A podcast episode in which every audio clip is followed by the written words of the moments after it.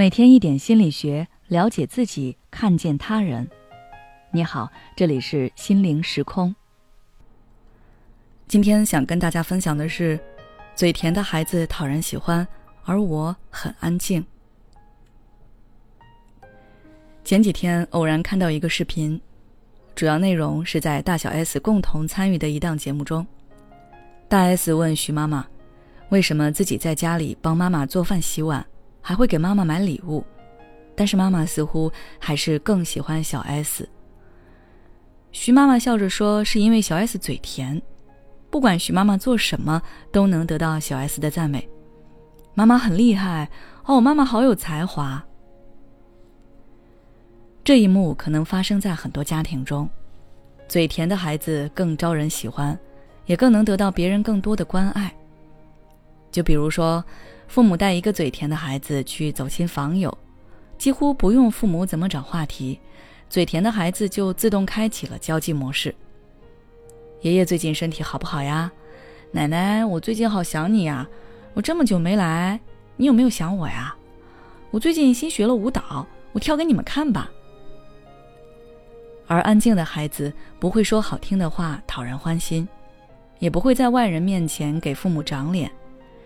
在面对长辈或者不熟悉的亲戚时，心理素质好一点的低着头沉默在自己的世界中；心理素质差一点的可能会哭着闹着要回家，把父母也搞得很尴尬。这样对比下来，如果你是父母，你可能也会更偏心嘴甜的孩子。毕竟，嘴甜的孩子看起来那么可爱又懂事，而嘴不甜的孩子则会容易给人留下情商不高。在外人面前总是不太懂规矩，没有礼貌，不体谅爸妈，常常把气氛搞得很尴尬的印象。其实，嘴不甜的孩子，他们只是不习惯那样的表达方式。虽然他们表面上不会说些什么，但也许他们会为了给父母分忧而去做一些其他的事情，比如一个人乖乖洗漱，尽自己的能力给父母减轻负担等等。用这些小事来表达自己对父母的关心。我们不能因为孩子没有按照自己喜欢的方式去表达感情，而给孩子贴上不体谅父母、不懂事的标签。那么，在生活中，父母要如何与嘴不甜的孩子相处呢？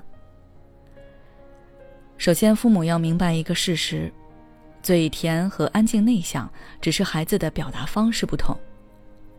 而这两种表达方式本质上也没有好坏之分，只是人天生的气质或者性格不同罢了。所以不要上升到孩子的资质问题，认为嘴甜的孩子就是聪明优秀、情商高、能给自己长面子的好孩子，而嘴不甜的孩子就是资质平庸的普通孩子。明确了这一点之后，父母就要接纳孩子身上的安静的特质。不要在孩子面前过分表扬那些符合大人口味的讨喜行为，更不要对孩子说：“你看别人家的孩子说话怎么能那么讨人喜欢？让你说句话怎么就那么难？”这样做不仅会让孩子怀疑你对他的爱，还会让孩子自我怀疑。你要去尊重孩子的性格，尊重他的喜好，在他需要关注和鼓励的时候，及时给他回应。让他知道，无论他是什么样子，他都是值得被关注、被爱的。最后，我想说，每个孩子都是独一无二的，我们可以引导着他往更好的方向发展，但我们不能用自己的标准或者别人的标准去框住他。好了，今天的内容就到这里。如果你想了解更多内容的话，可以微信关注我们的公众号。心灵时空，后台回复“教育孩子”就可以了。每当我们感叹生活真难的时候，现实却又告诉我们，生活还能更难。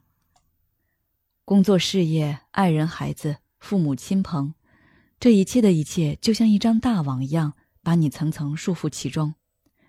你经历了疲惫、辛苦、无奈，还有悲痛。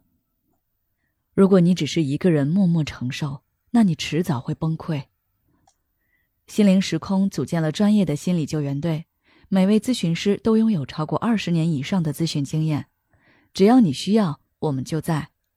微信关注“心灵时空”，后台回复“咨询”就可以体验十五分钟心理清诊了。